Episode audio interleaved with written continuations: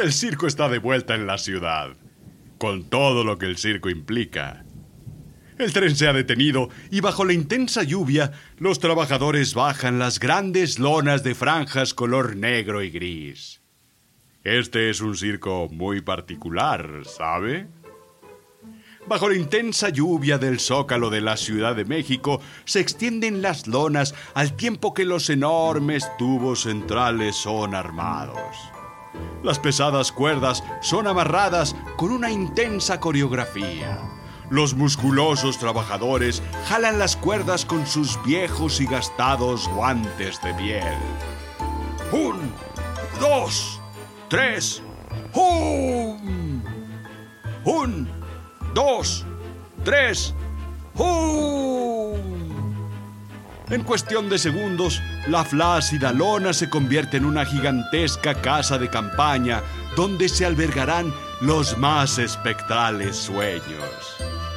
Clavan las estacas en el piso, rompiendo las losas de concreto de la histórica plancha. Los trabajadores del circo tensan las cuerdas amarrándolas a las estacas. Enseguida, un pequeño y correoso muchacho sube el enorme y casi interminable mástil central y coloca arriba una bandera de México en la cima. Pero no se sienta excluido si usted no vive en México. El circo este circo también pasará por su ciudad.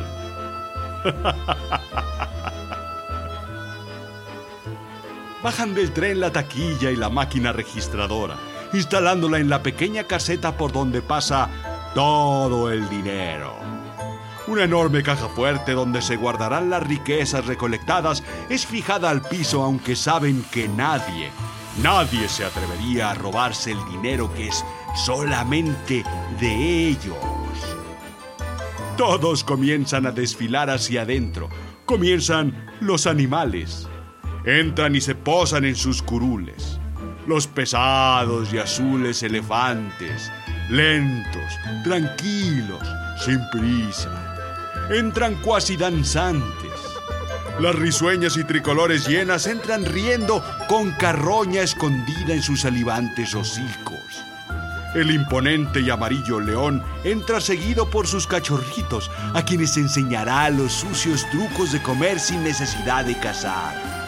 El gorila moreno y torpe se golpea el pecho una y otra vez, pero en realidad no sabe hacer ningún truco. Y un caballo bronco salvaje y mal educado que tiene la lengua más larga que su cola. Siguen los freaks o los fenómenos Entra la mujer barbuda con dos iniciativas bajo el brazo, seguida por el hombre más fuerte, el hombre más alto, el hombre más inútil, el hombre más faltante, el hombre más reciclado para un puesto, la mujer invisible que cree que puede hacerse notar durante el espectáculo, pero nadie, nadie la ve.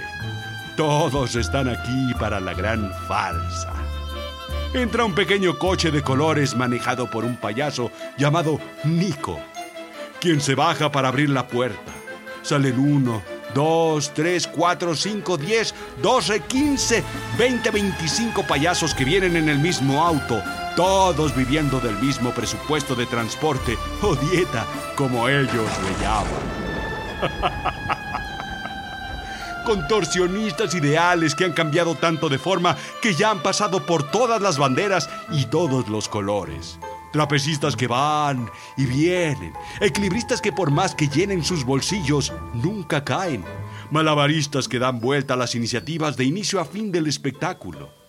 Este es el circo de las elecciones, el que ya está en la ciudad.